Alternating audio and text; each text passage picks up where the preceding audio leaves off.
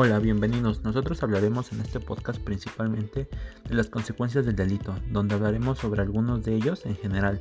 Y en este equipo está conformado por Fernanda Abad y yo, Yamín Beltrán.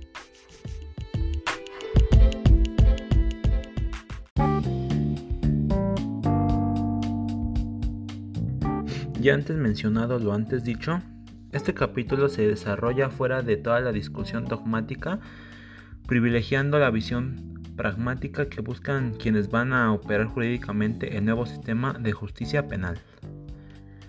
Tenemos que en el derecho penal es el conjunto de normas jurídicas de derecho público interno que definen los delitos y señalan las penas y medidas de seguridad aplicables para lograr la permanencia de orden social. Se divide en dos, la parte general y la parte especial. La parte especial se ocupa del estudio de los delitos y las penas o medidas de seguridad que se determinan para los mismos, mientras que la parte general comprende la teoría de la ley, la teoría del delito, la teoría de la delincuencia y la teoría de las penas. Así, la teoría del delito se convierte en uno de los instrumentos jurídicos más importantes para los operadores del nuevo sistema de justicia penal, y aunque se encuentran contemplada a nivel normativo en reforma de justicia penal del 18 de junio de 2008, no está en operación. La estructura del delito. En la dogmática penal se han presentado diversos posicionamientos sobre la estructura del delito. Sin embargo, la estructura que consideramos más eficaz para el estudio dogmático de los casos penales deriva de la teoría pentatómica de cinco elementos. De acuerdo con esta podemos definir al delito como una conducta o hecho típico, antijurídico, culpable y punible con su respectivo aspecto negativo.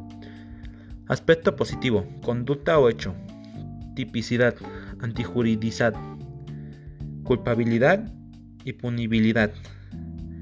Aspecto negativo, ausencia de conducta, atipicidad, causas de justificación, inculpabilidad y excusas absolutarias.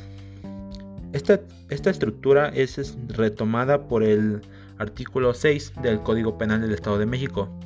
El Código Penal para el Distrito Federal, en su artículo 200, 273, contempla el delito de peculado que sanciona al servidor público que disponga o distraiga de su objeto, dinero, inmuebles o cualquier otra cosa, los hubiera recibido en razón de su encargo.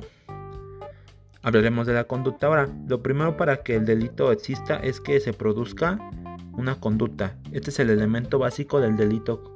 Consiste en, en un hecho material exterior positivo o negativo producido por el hombre. La voluntad del sujeto puede exteriorizarse a través de una acción o omisión. El artículo 15 del Código Penal para el Distrito Federal hace referencia al principio de acto menciona que el delito solo puede ser realizado por acción o por omisión.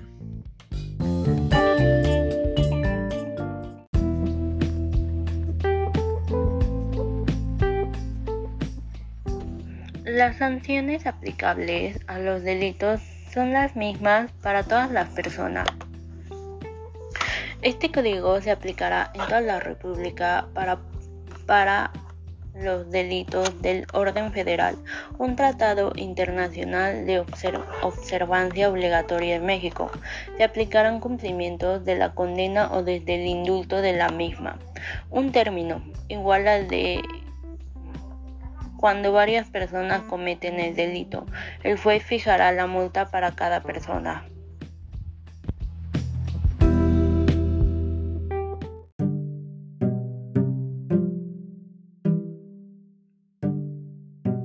Gracias por su atención. Nos estamos viendo en otro episodio en este podcast.